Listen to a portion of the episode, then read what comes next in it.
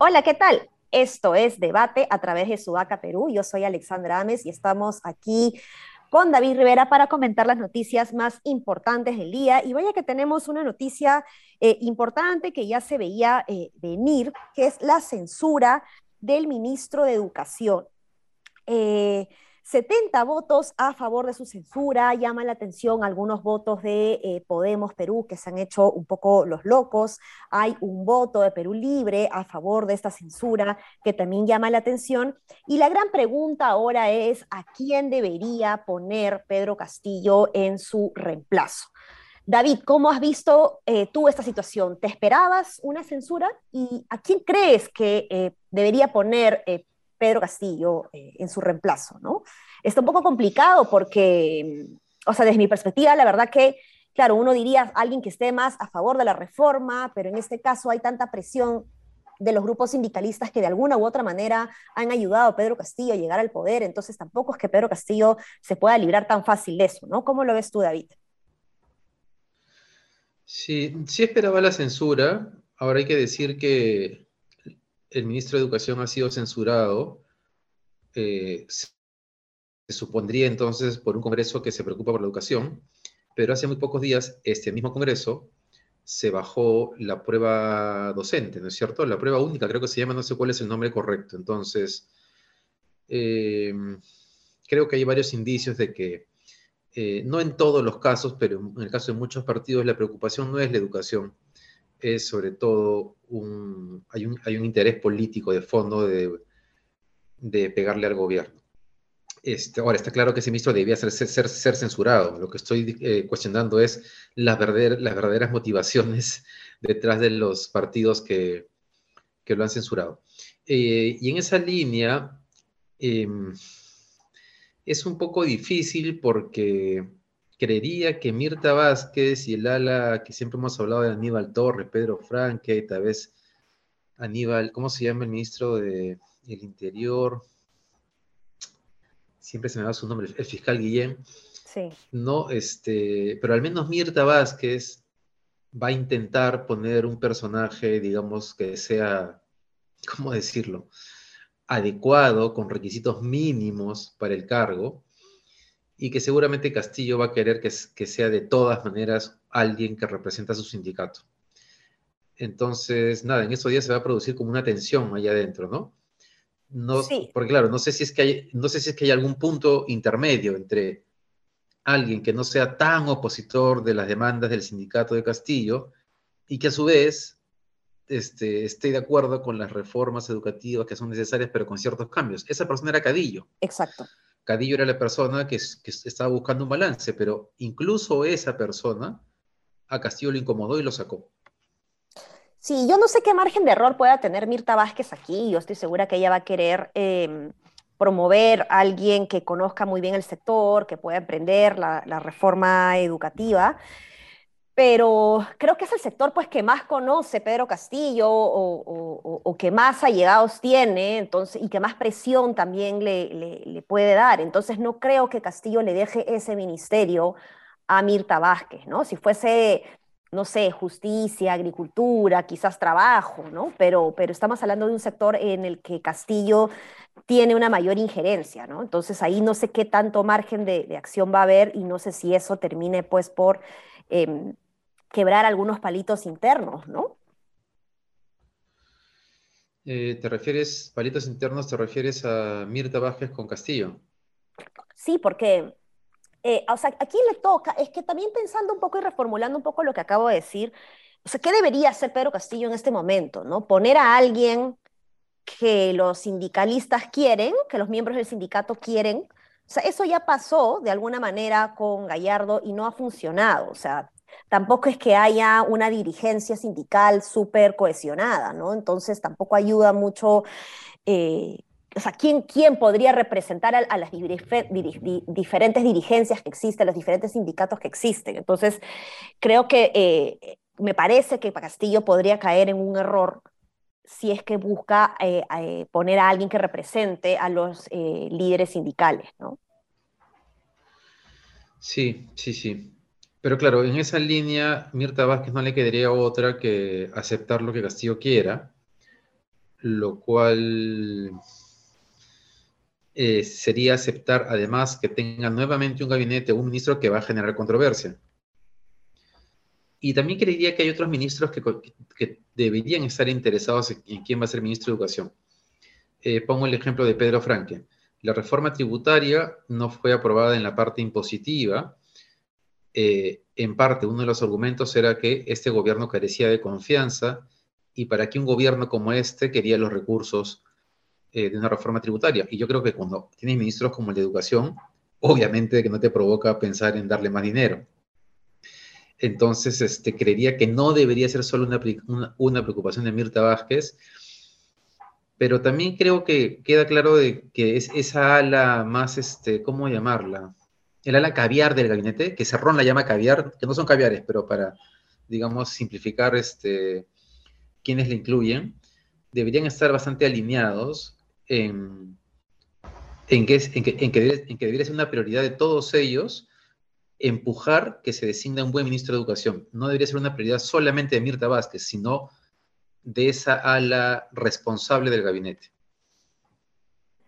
Sí, pues, pero igual la cosa es complicada. Yo creo que se cambia un poquito el escenario hacia fin de año, ¿no? Porque se, se rumoreaba cambio de gabinete, pero quizás este cambio acelerado que el Congreso le está poniendo a Castillo hace que eh, lo que se estaba planeando, lo que se estaba cocinando, ¿no? lo que se estaría cocinando dentro del Ejecutivo respecto a los cambios de gabinete se frenen. ¿no? O sea, si vas a cambiar un ministro en estos días, no sé si en los próximos días vayas a cambiar todo un gabinete, ¿no? No, no, no, no, no me refiero a todos, me refiero a que por lo menos en la educación en este caso. Claro, claro, claro.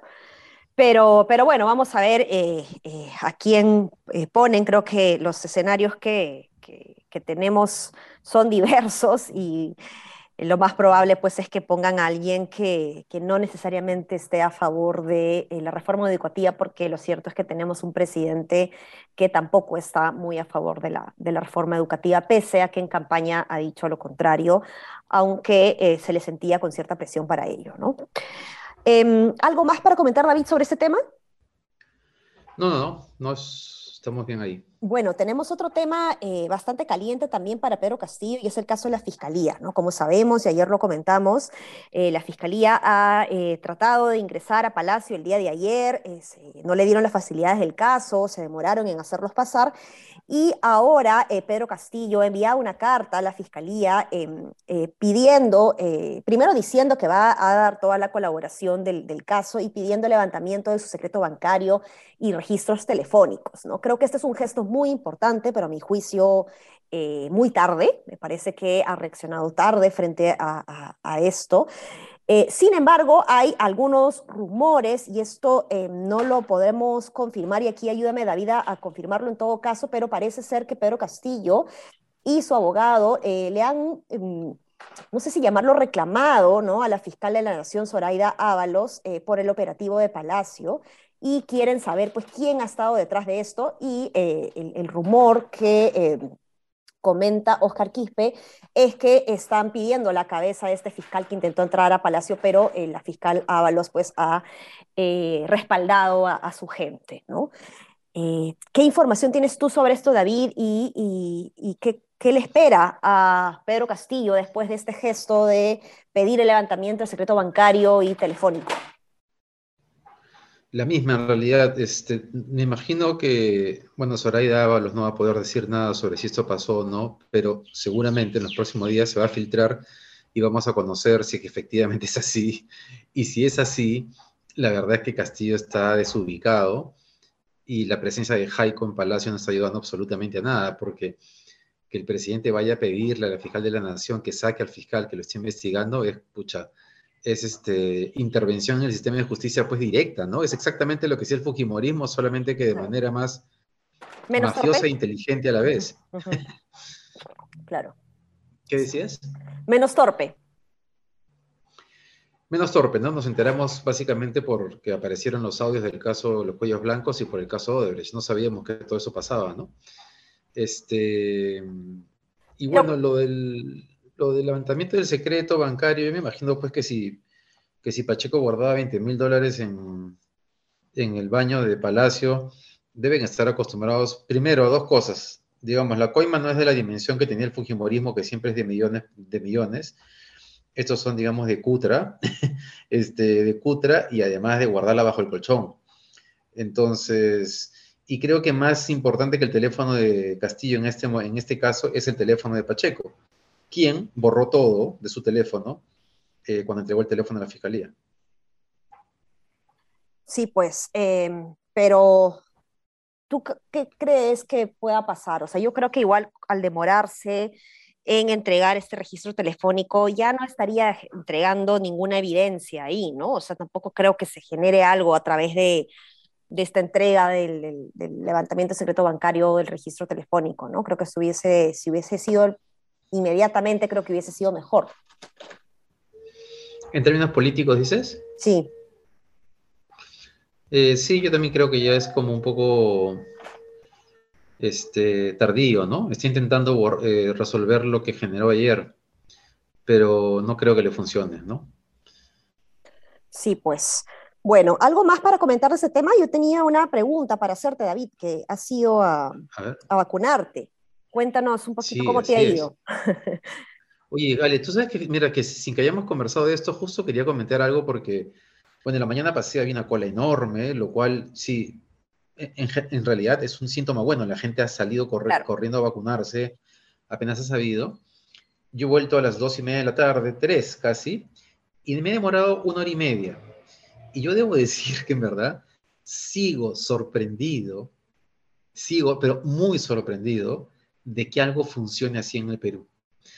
O sea, recordemos en qué momento algo que implica una movilización tan grande de recursos, logísticos, además del, aparato público que es en sí mismo ineficiente, de ciudadanos, ha funcionado así. Y yo te juro que este, alguien debería hacer un estudio de caso. A Paolo quería decirle que haga un perfil de la persona, no el ministro, ¿quién es la persona que ha manejado eh, la concepción de esta red, ¿no? del, tema logístico, porque la verdad, este, siempre hablamos de cosas malas, pero eso es, una cosa recontra buena y que en términos de políticas públicas debería, el know-how que se esté generando, debería poder ser trasladado a otros ámbitos del, aparato público. Sí, eso es verdad. Bueno, de hecho el MINSA, el MINSA tiene experiencia, eh, buenas prácticas en vacunación, ¿no? Eh, toda esta lógica extramural, ¿no? Que es salir del muro del hospital y tratar de salir para acercarse más a la gente, es una experiencia ya ganada en el sector y creo que lo, bueno que tiene el ministro de Salud actual es que ha, eh, no ha cambiado la gente estratégica en la cadena de valor de la, vacunación, ¿no? Y por eso es que se ha generado aprendizajes, mejoras continuas y, eso está, está, dando sus frutos, ¿no? Sí, sí, súper bueno, súper bueno en realidad. Bacán, bacán. Entonces, nada, no se olviden de aprovechar estos días para vacunarse también. A mí me toca, esperemos, la próxima semana, que es lo que me han dicho en los ensayos de Sinopharm, ya les estaré contando desde mi lado también, porque tenemos algunos oyentes que también están eh, en los ensayos clínicos y también quieren saber qué va a pasar con, con nosotros. Yo estaré informando en estos días, ni bien tenga esa información. Eso es todo, David. Eh, nos estamos viendo mañana, espero que también con Paolo y al parecer vamos a tener también un podcast edición especial el 24 de Nochebuena. Dale, no digas eso, por favor. sí, pero bueno, vamos a ver, dependiendo, ¿no? Dependiendo. Si hay, hay, cosas raras ahí de cambios de ministros, eh, yo creo que tenemos que estar ahí para comentarlo. Pero si no pasa nada, pues ya le decimos a Tafur que, que nos mande del el país a la casa. Así es. Así es. Listo, un abrazo, nos vemos. Chao, chao. Hasta mañana, chao, chao.